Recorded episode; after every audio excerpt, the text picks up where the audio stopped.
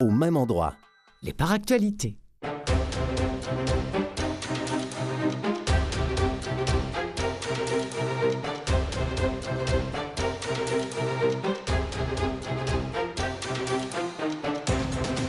Bonjour et bienvenue à l'émission Les Paractualités du lundi 9 avril 2018. Hélène Denis au micro et en manchette aujourd'hui. Raymond est différent, mais il est ponctuel et travaillant. Doté d'une volonté de faire, Denis Lapointe renoue avec Vélo Santé. La nouvelle collection Tommy Hilfiger dédiée aux personnes en situation de handicap. En entrevue, je reçois Maxime D. Pomerleau, que vous connaissez bien, notre nouvelle chroniqueuse culturelle au Paractualité. Elle viendra nous visiter une fois par mois pour nous parler culture et aussi Daniel H. Lantaigne, directeur général de la Fondation REA.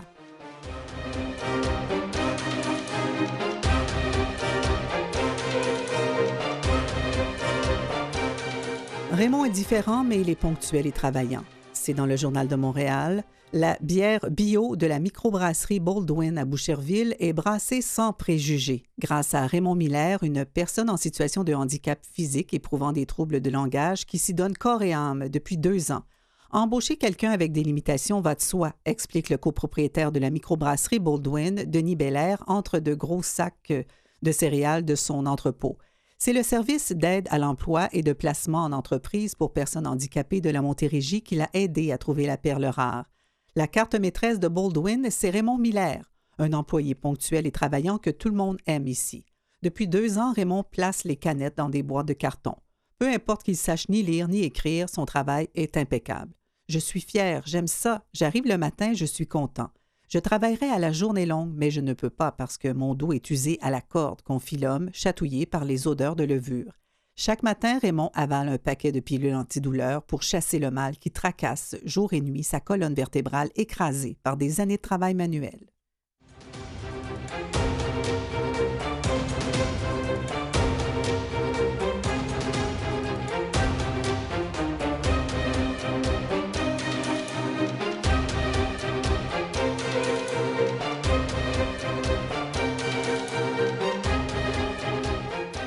C'est dans la chronique Les lettres, euh, section euh, Louise Deschâtelet. Soyons reconnaissants quant à notre système de santé dans le Journal de Montréal. Le 30 avril 2017, j'ai fait une malencontreuse chute.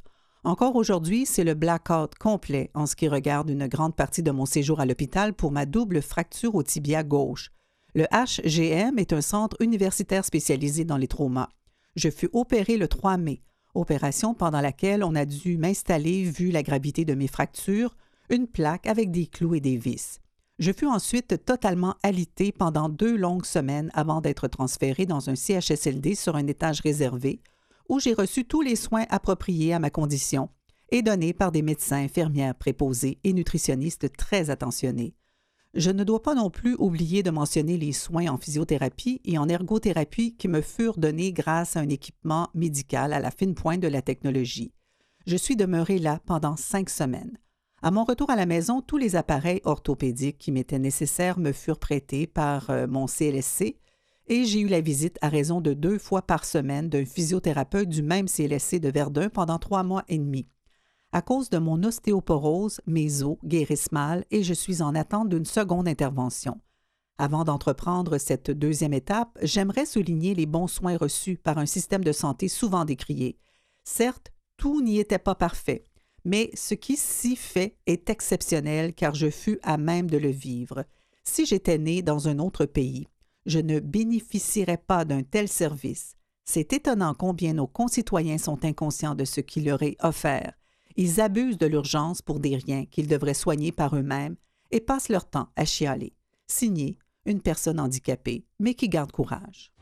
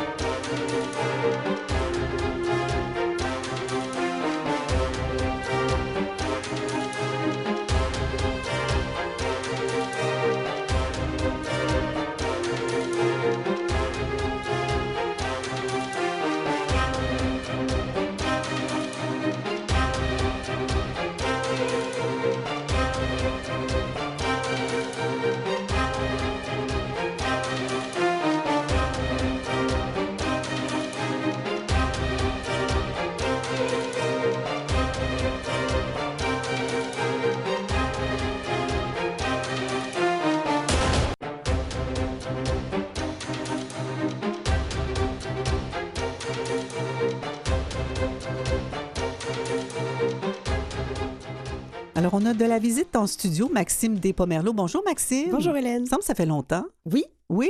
Et puis, euh, ben, vous avez euh, accepté notre proposition, euh, pas indécente, là, mais une proposition pour nous parler culture une fois par mois ou par actualité.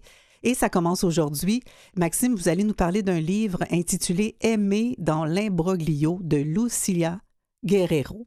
Oui, euh, c'est un livre euh, euh, paru justement le 2 avril, juste à temps pour un mois très spécial, le mois de l'autisme. Mhm. je vais présenter un peu cette artiste, Lucilla Guerrero. c'est une auteure et artiste en photographie québécoise d'origine péruvienne et elle est également autiste. Elle est cofondatrice d'Hôtes Créatifs, un mouvement de personnes autistes pour la reconnaissance positive de l'autisme démarré en 2013. Elle est également engagée dans la défense de droits des personnes vivant avec un trouble du spectre de l'autisme, expression d'ailleurs qu'elle travaille à faire changer, Ah oui? euh, notamment à cause de la connotation négative du mot trouble. Donc, Oui, euh, elle, vrai. elle valorise plutôt une expression tout simplement euh, personne autiste ou autiste. Et son livre Aimé dans l'imbroglio, c'est en fait l'objet tangible d'une exposition photographique réalisée l'an dernier. Euh, C'était sa deuxième expo solo. Sa première était autour du thème de la joie en 2015. Et cette exposition, Aimée dans l'imbroglio, euh, visait à démystifier euh, le, justement ce grand préjugé, ce grand mythe que les autistes ne sont pas capables de montrer des émotions, qu'ils ont tendance à se refermer sur eux-mêmes et à rejeter euh, l'affection euh, Mhm. qu'on leur donne. Qui n'aiment pas être touchés. On entend ça souvent. Tout à fait. Ouais. euh, et et tout- toutes ces questions-là, justement, de, de relations interpersonnelles. Alors, en 2017, l'exposition regroupait 30 photos. Et dans le livre, on en trouve 50 cette fois-ci, dont plusieurs autoportraits de l'artiste. Et ce livre explore justement l'amour d'un point de vue artistique et social. C'est un livre militant. Elle a créé des histoires euh, inspirées de faits vécus, donc des récits à côté, et qui ne sont pas en lien avec les personnes photographiées dans le livre. Ah bon? Donc, ce sont vraiment euh, deux aspects différents. Euh, Un récit photographique puis un récit écrit. euh, Exactement, exactement. Et on, on pige aussi dans différents styles littéraires. Donc, on va aller euh, vers le témoignage, des poèmes. parfois, je pense des choses qui pourraient être mises en chanson, on- des textes écrits à la première, deuxième, troisième Hmm. personne. Donc, on, va quand même explorer assez loin au niveau de l'écriture. Comme ça, on, on feuilletait une espèce d'album. Oui. C'est comme un, un collage, si Oui, on oui. veut, mais avec une forme assez euh, traditionnelle. Uh-huh. Et donc, euh, ces, ces histoires, en fait, sont inspirées de, de faits vécus, de- d'histoires qui reviennent dans, euh, dans son entourage, dans les gens qui vivent avec l'autisme. Et on, on parle de manque d'amour. Le manque d'amour de soi, de son entourage, social. euh, donc, et comment ça peut se traduire en détresse, la dépression, créer une vulnérabilité à l'agression physique ou sexuelle, par exemple. La souffrance très représentée, mais elle parle aussi de réconciliation avec soi pour s'aimer et s'affirmer et défendre ses droits. Donc, euh, c'est autour de ça que ça joue et c'est surtout, en fait, euh, de saisir un appel à l'amour et à la participation sociale pour la recherche de solutions sur la qualité de vie des autistes. Et euh, on- elle, elle fait beaucoup référence à, à l'exclusion et au manque de valorisation, à cette idée qu'il faut toujours corriger ou normaliser euh, les personnes euh, autistes. Elle sait de quoi elle parle parce qu'elle est elle-même personne autiste. Tout à fait. C'est son deuxième livre. Elle avait écrit un premier livre qui s'appelle Lundi, je vais être Luca et qui parlait beaucoup de son expérience de maternité et aussi de, de en fait, de la découverte de son diagnostic euh, d'autisme ainsi que celui de son garçon. Ah oui. Euh, donc, c'est arrivé en même temps, à peu près autour des années 2010-2011. Alors, C'était un premier livre sous forme de témoignage, celui-là. Mais donc, elle est vraiment dans cette, euh, dans cette voie. Et euh, pour le livre Aimé dans l'imbroglio, c'est elle qui a édité, qui a tout fait, de la mise en page à la couverture. Euh, elle a fait... euh, elle avait envie aussi que ce soit une action symbolique pour dire que les personnes autistes peuvent se créer une place quand elle est inexistante et surtout quand ils se battent pour prendre la parole et être entendus. C'était donc cohérent avec euh, sa démarche Mhm. puisque c'est un livre d'artiste qu'elle voulait le modeler elle-même. Qu'elle a fait de A à Z. Absolument. Et euh, la préface est signée par Antoine Ouellette, qui est auteur et compositeur et aussi autiste. Il est le co-créateur avec Lucira, Lucilla Guerrero de Haute Créatif. Euh, le livre est disponible à 200, 200 euh, exemplaires au premier tirage, disponible en ligne sur son site. Il est à 23 dollars, mais pour le mois d'avril, qui est le mois de l'autisme, il y a une promotion. Il est disponible à 20 dollars. Donc, on le retrouvera peut-être dans des librairies dans les semaines à venir, mm-hmm. mais pour le moment, c'est entre autres... en format numérique. En, ben, en fait, il est en format livre, version papier, oui, oui, photo, etc. Mais, on peut le commander, commander en ligne. voilà, exactement. On va pouvoir mettre d'ailleurs euh, les, euh, les, liens sur euh, la page de l'émission. Et en terminant, Lucilla Guerrero est une des membres organisatrices du Salon de la neurodiversité, dont la deuxième édition va se dérouler le samedi 28 avril et dimanche 29 avril au Collège André Grasset à Montréal. Elle y tiendra un kiosque avec son livre et fera également une conférence le 28 avril si on veut l'attraper. Euh, oui, vous, avez, vous nous avez vraiment donné le goût de découvrir cet artiste-là. Ce livre-là, intitulé Aimer dans l'imbroglio de Lucilla Guerrero.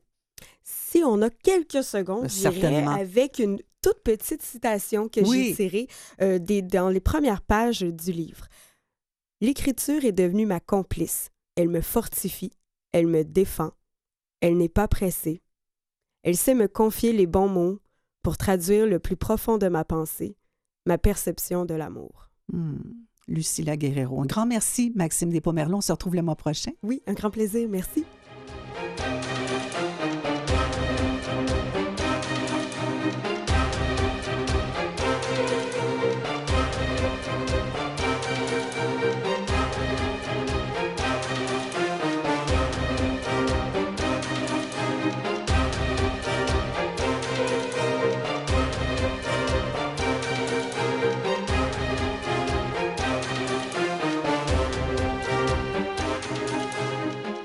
Bloc régional dans le manic.ca doté d'une volonté de faire Denis Lapointe renoue avec Vélo Santé. Si la foi déplace les montagnes, la volonté, elle, peut conduire sur des chemins quasi inaccessibles. Partiellement paralysé et aphasique depuis un AVC subi en 2010, Denis Lapointe en est un exemple probant, lui qui renouera avec la randonnée Vélo Santé en 2018. Le B comme moi, de 52 ans, grand adepte de cyclisme, est tombé bien bas il y a près de huit ans lorsqu'il a été victime d'une hémorragie au cerveau découlant d'une dissection des carotides qui s'est avérée être congénitale. Cette hémorragie a formé le fameux caillot à l'origine d'un accident vasculaire cérébral AVC d'une sévérité extrême. Malgré la détérioration d'une partie de son cerveau, il s'en est sorti, mais non sans séquelles cependant. Son langage est atteint, il ne parle pratiquement pas, et il est paralysé partiellement du côté droit. Denis Lapointe, qui était une personne en grande forme avant le drame, a dû réapprendre les concepts de la vie de tous les jours, des concepts aussi élémentaires qu'en haut et en bas, ou encore l'utilité de tel ou de tel objet. En août, le père de deux enfants renouera avec la randonnée vélo santé qu'il a effectuée en 2008 et en 2009. En 2010, il avait conçu le gilet des cyclistes, celui qui s'est découvert une passion pour la photo après son AVC a aussi œuvré comme photographe de l'événement au cours des trois dernières éditions. Malgré les séquelles qu'il devait combattre au quotidien, Denis Lapointe s'était rapidement remis au vélo. En 2017, il a accumulé 2378 km au compteur, inscrit-il avec fierté sur son précieux iPad avant de montrer le chiffre à la représentante du Journal de Montréal.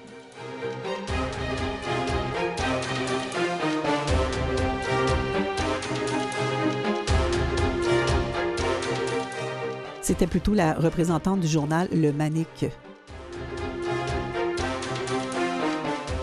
Le courrier du Sud.ca, la parole aux femmes dans le cadre du mois de l'autisme. Autisme Montérégie profite du mois de l'autisme pour sensibiliser et informer la population sur la réalité des personnes autistes et plus particulièrement sur celle des femmes autistes.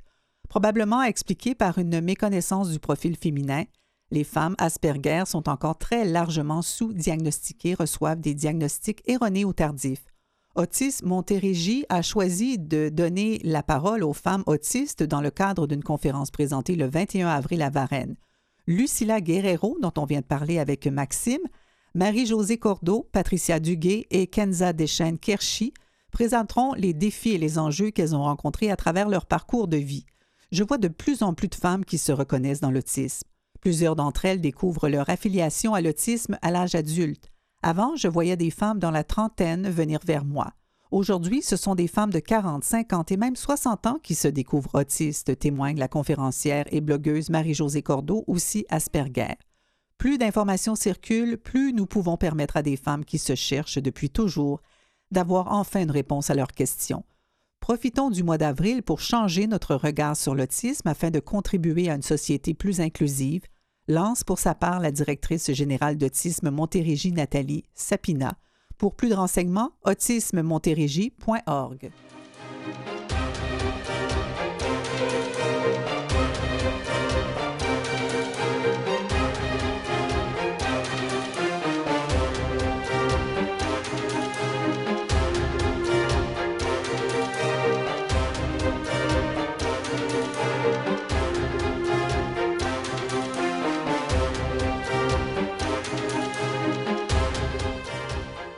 Et on joint M.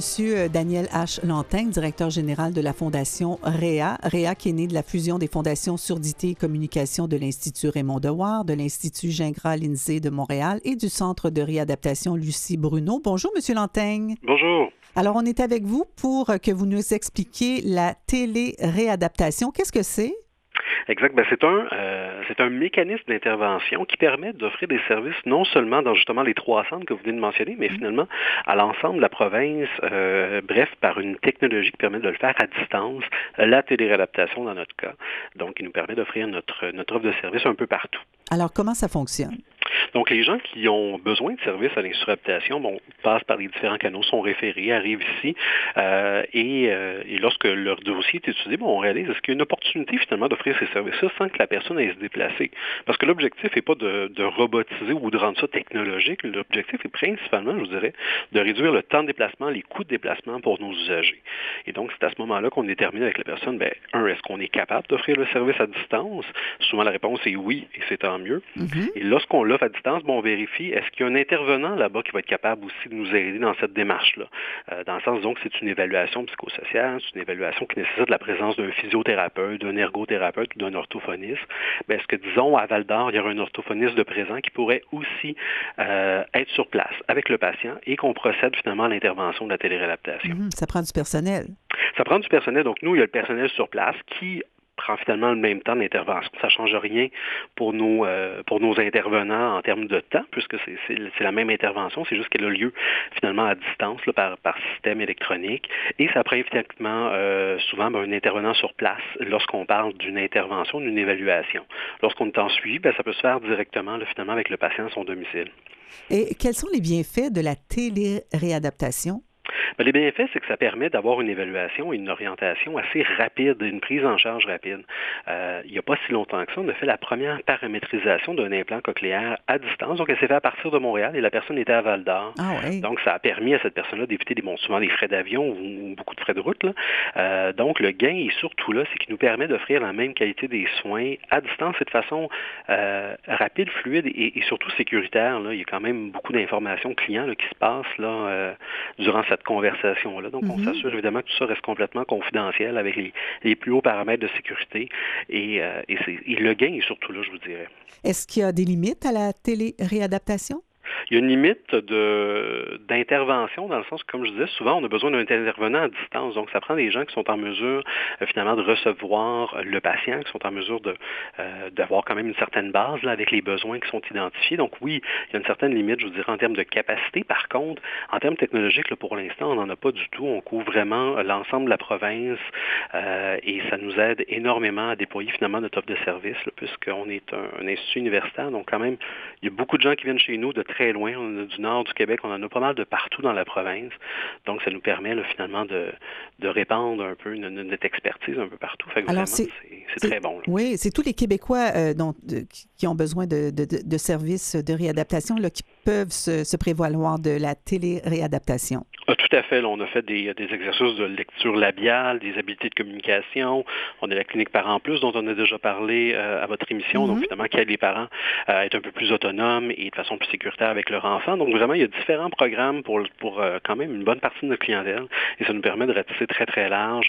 Et ça évite, surtout, comme je vous disais, aux gens d'avoir à se déplacer. Et ça, c'est un gain euh, immense pour la clientèle. Et c'est relativement nouveau C'est relativement nouveau, c'est-à-dire la téléréadaptation existe quand même depuis quelques années. Par contre, avant d'arriver avec une plateforme qui est stable, qui fonctionne bien, qu'on n'aura pas d'enjeu de Wi-Fi, de connexion, puis que ça, euh, on a vu l'évolution hein, de toutes ces choses-là. Parce qu'il y a des euh, régions du Québec aussi qui ont des, difficultés d'avoir à avoir Internet, accès à Internet. Ben oui, c'est ça, le, 3G, la LTE, tout ça, c'est pas pas standard partout au Québec, donc il a fallu se trouver euh, le meilleur outil de faire énormément de tests et, s'assurer que tout ça réponde très bien. Donc avant d'avoir quelque chose de très stable, puis d'avoir choisi notre plateforme, on n'est pas avec un, simple Skype ou euh, quoi que ce soit, c'est vraiment une plateforme d'ailleurs qui est conçue au Québec. Euh, donc avant d'arriver à quelque chose qui vit très bien, je dirais que c'est plus depuis 2015 et là vraiment on est en train de déployer puis de, découvrir de plus en plus de nouvelles façons de le faire, mais toujours garder un côté très humain derrière la chose parce que des fois l'écran peut, peut donner le côté où le service est plus froid ou quoi que ce soit. Donc, il y a vraiment eu beaucoup de travail à s'assurer qu'on ne perd pas l'humanisation des soins, même si on est à distance. Alors, la Fondation RIA est fière de collaborer au financement de trois grands pôles en réadaptation à vocation universitaire au Québec?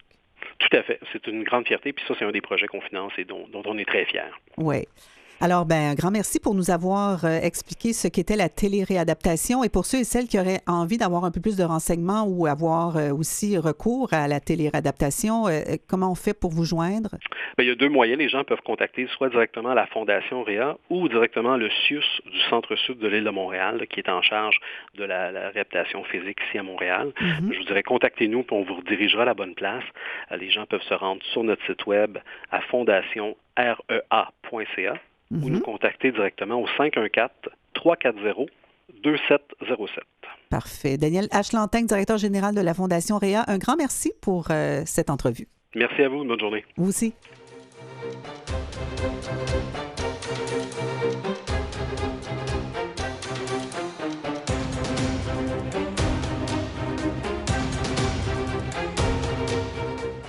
Bloc national et international, moustique.bi, c'est un site Internet sur lequel nous avons trouvé la nouvelle collection Tommy Hilfiger dédiée aux personnes invalides. La mode pour tous, voilà encore un défi à relever pour un secteur qui nous a habitués à voir des mannequins au corps parfait, entre guillemets. La marque américaine de prêt-à-porter Tommy Hilfiger a décidé de changer la donne en lançant sa collection printemps 2018 adaptée aux personnes vivant avec un handicap. On ne s'en rend peut-être pas tous compte, mais le simple fait de s'habiller peut être vite compliqué pour les personnes handicapées. C'est pour cette raison que Tommy Hilfiger a créé une collection adaptée qui propose des pièces tendances mais facilement enfilables grâce à des boutons magnétiques, des ourlets ajustables et des fermetures élastiques. Ce n'est pas la première fois que la marque prend ce type d'initiative. En 2016, elle lançait sa première collection adaptive pour enfants en partenariat avec la fondation Runway of Dreams une association dont le but est d'inclure et d'accepter les personnes handicapées dans l'industrie de la mode. Une saison plus tard, Tommy Hilfiger élargissait son offre aux adultes, femmes et hommes pour sa collection automne 2017. C'est alors la première fois qu'une marque de mode internationale propose des vêtements répondant aux besoins spécifiques des personnes handicapées. Cette nouvelle collection printemps 2018 comprend 34 pièces pour femmes et 37 pour hommes et a été conçu pour les personnes en fauteuil roulant ainsi que celles ayant des prothèses ou des difficultés à se mouvoir. Si la marque bénéficie d'une renommée mondiale, les prix restent toutefois abordables, allant de 30 à 140 dollars, c'est-à-dire 25 à 115 euros environ.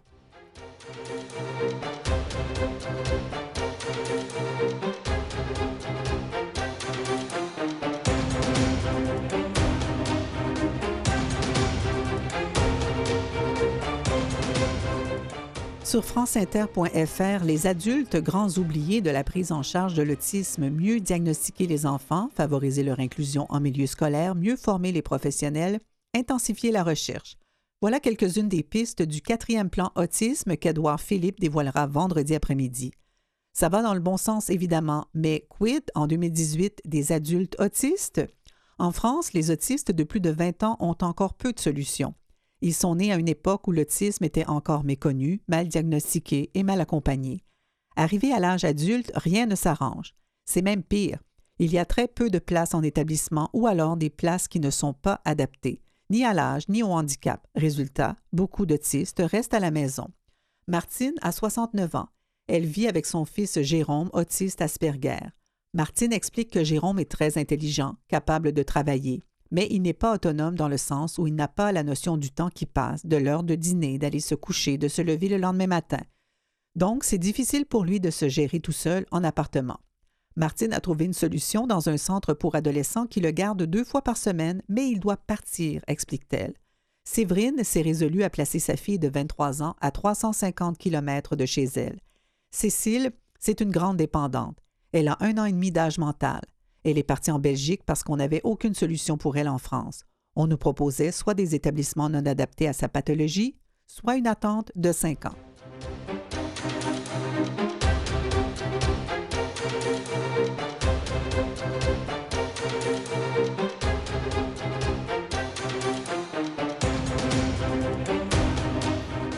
Sur le JDD.fr, l'appli qui aide les sourds à téléphoner. La start-up Roger Voice ou Roger Voice a créé une technologie qui permet aux malentendants de communiquer par téléphone. Pour Jeff, c'est une première. L'homme aux cheveux blancs commande une pizza par téléphone. Ce geste n'a l'air de rien, mais Jeff est sourd. Il n'a jamais pu passer le moindre appel de sa vie. Cette histoire, vraie, est tirée d'une vidéo promotionnelle de Roger Voice disponible sur YouTube. La start-up parisienne a développé une technologie permettant aux 5 millions de sourds et malentendants de France, dont 1 sur 10 souffre d'une déficience auditive totale, d'échanger par téléphone de manière quasi instantanée. Si en plus de sa surdité, l'utilisateur n'a pas l'usage de la parole, certains sourds sont aussi muets, il peut écrire directement un message dans l'application qui sera ensuite lu par une intelligence artificielle dans le combiné de son interlocuteur. À l'autre bout du fil, la personne valide, elle, peut parler normalement. Ce qu'elle dit s'écrit en temps réel sur l'écran de la personne sourde, rendant la conversation presque aussi fluide qu'un échange vocal classique. En plus de cette transcription des échanges, une option permet d'utiliser les services d'un interprète en langue des signes assurant la traduction en temps réel par vidéo. Cette innovation sort de l'esprit d'une personne qui connaît bien la surdité. Olivier Janel, quasi sourd depuis ses deux ans, l'entrepreneur franco-américain suit une scolarité normale aux États-Unis, où la prise en charge des personnes sourdes est mieux assurée que de ce côté-ci de l'Atlantique. Voilà, c'est tout pour les paractualités de ce lundi d'avril. Merci à mes invités Maxime D. Pomerleau, chroniqueuse culturelle, et Daniel H. Lantagne, directeur général de la Fondation REA. Merci à mon équipe, Anne-Laure à la recherche et Jean-Sébastien La Liberté à la technique. Ici Hélène Denis, passez une belle journée et on se retrouve, je l'espère bien, demain. Thank you.